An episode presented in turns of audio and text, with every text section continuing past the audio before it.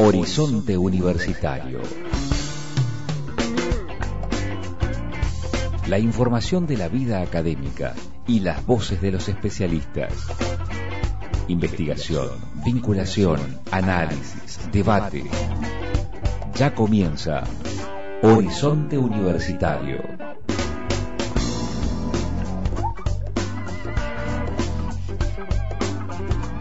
Muchas gracias por esta escucha atenta temprano en el Chocolate por la Noticia, también en el replique de Horizonte Universitario a las 2 de la tarde.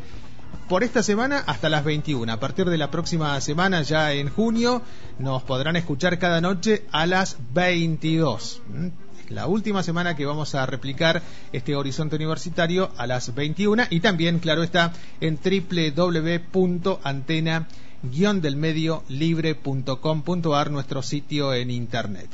A propósito de Internet, nosotros venimos compartiendo el trabajo, la investigación, la extensión de nuestros docentes investigadores de la Universidad Nacional del Comahue.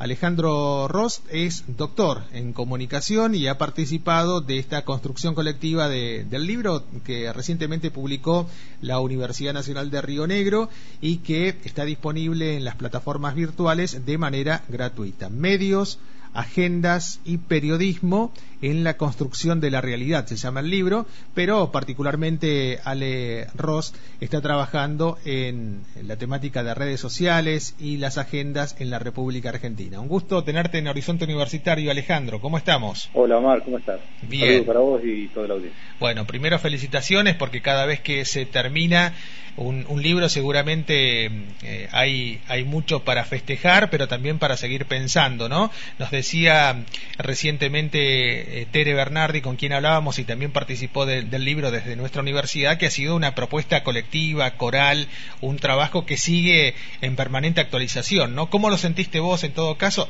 No es la primera vez que participás de un libro, claro está, pero sí en este tipo de, participaciones colectivas. Sí, la verdad que fue una, experiencia súper interesante porque bueno, surgió de, la gente de la Universidad de Río Negro y, bueno, en realidad es gente de la Universidad de Río Negro y también que trabaja en la Universidad del Comahue en, en Viedma, este, como Sandra Polizuk y Ariel Barbieri, que organizaron unas jornadas eh, ya hace un par de años. Y, y, bueno, esas jornadas este, invitaron a gente de unos lugares, este, de, de Quilmes, de, eh, de Buenos Aires, bueno, de distintos lugares, de, de Cuyo. Y bueno, como fruto de esas jornadas que fueron sobre un poco sobre esto de medios, agendas, este, juventudes, también era otra palabra clave ahí, eh, conflictos, eh, conflictos sociales. Eh, de esas jornadas este, salió este libro, digamos, este, que, bueno, sale publicado Así que bueno, es un, un orgullo estar ahí formando parte de ese grupo, bueno, que está también este, Natalia Aruguete, claro, claro. Serra, este, Esteban Zunino, eh, bueno, un montón de gente súper este, valiosa, ¿no? En esta construcción de realidades que hacen los medios tradicionales y uno supone también los medios emergentes, como, como quien diría, eh, vos te has enfocado en las redes sociales y agendas en la Argentina con las luces, sus sombras, los hitos y etapas. Es un artículo que eh, no, no lo vamos a, a detallar aquí en, en la radio. Invitamos a que se lea el libro y particularmente este artículo de Alejandro Ross. Pero si tuvieras que distinguir algunos puntos fundamentales de la propuesta que haces ahí, Alejandro, ¿qué dirías? Bueno, la idea es eh, hablar cómo han ido cambiando las redes sociales, ¿no? Desde, desde hace, este, desde que nacieron, digamos, este, particularmente en el caso de Facebook, eh, Twitter y, y Google, Google no como red social, pero de alguna forma como plataforma que nosotros tenemos de acceso al conocimiento. eh, o sea, la idea es pensarlas como han ido cambiando este, de redes mm, espontáneas y amateur, como en el caso de, Twitter, por ejemplo, este, a redes mucho más intervenidas por, por operaciones políticas, por este, por trolls, por bots, por fake news, por todas las este, palabras que se han convertido ahora de moda y también por acciones legítimas, ¿no? Este, no solamente por operaciones fraudulentes, sino también por acciones legítimas. Pero quiero decir, desde aquella red más espontánea y más amateur se ha ido profesionalizando y luego se ha ido interviniendo por muchas más operaciones este, eh, políticas, ¿no?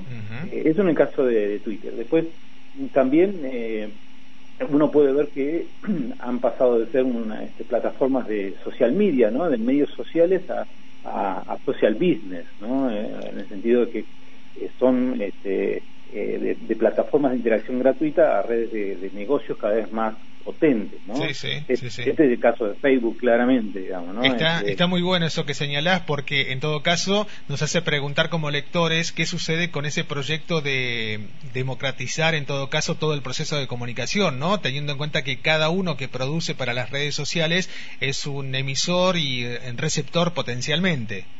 Claro, exacto. Y el tema es que eh, hasta hace unos años, por ejemplo, tener una, fanpage en, Facebook, eh, siempre fue gratuito y lo sigue siendo, pero tenía una visibilidad, hace unos años tenía una visibilidad que hoy no tiene. ¿Qué pasó? Digamos, este, no solamente le pasó a los grandes medios, le pasa a cualquiera que tiene una fanpage.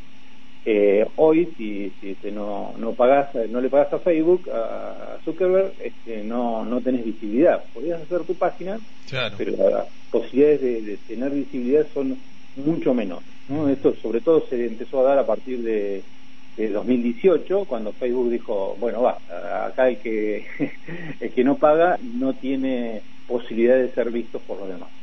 Entonces, bueno, este, esa red social espontánea este, cambió mucho, digamos, ¿no? Este, se modificó mucho y, en, su, en su fisonomía, ¿no?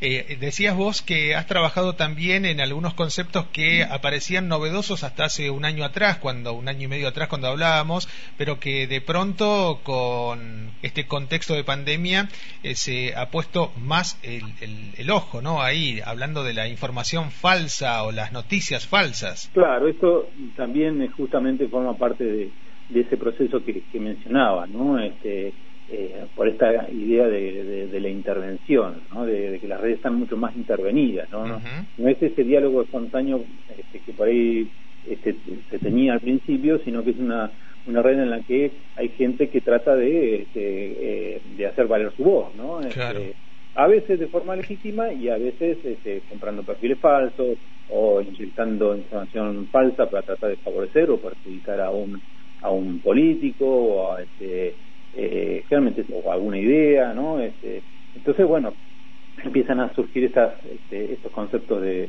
de posverdad, claro, también, sí, sí. de fake news, ¿no? de noticias falsas, de eh, la gente empieza a conocer sobre los trolls, ¿no? Estas, estos personajes que eh, tratan de, de, irritar a otros y tratan de, provocar para ensuciar un poco el, el, debate, ¿no? Y, este, y también de los los bots, ¿no? de los robots que lo que hacen es multiplicar eh, este, de distintas formas, ¿no? Hay bots que no, no todos los bots son, son malos, al contrario, hay bots que son buenísimos, nos ayudan mucho, pero en otros casos lo que hacen es replicar, tratar de incrementar este, artificialmente eh, la, el impacto de, de algún mensaje este, de alguien que pagó, digamos, para que para que ese mensaje tuviera repercusión en las redes sociales. Claro, estamos en esa red social espontánea ya no no no este, más difícil de encontrarla, digamos. Tal cual. Estamos escuchando al doctor Alejandro Ross, docente investigador de nuestra Universidad Nacional del Comahue, de la Facultad de Derecho y Ciencias Sociales,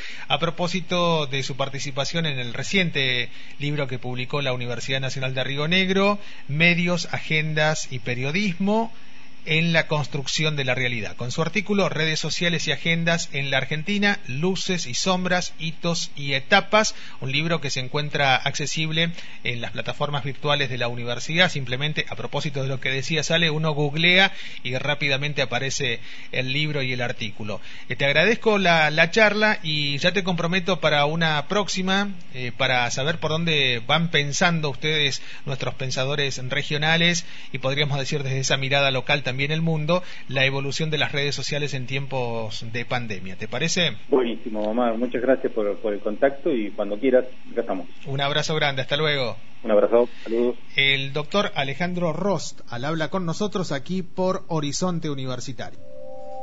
Esto fue Horizonte Universitario. Un espacio de diálogo con información de la vida académica, con las voces de los especialistas. Horizonte Universitario. Producción general, Omar González.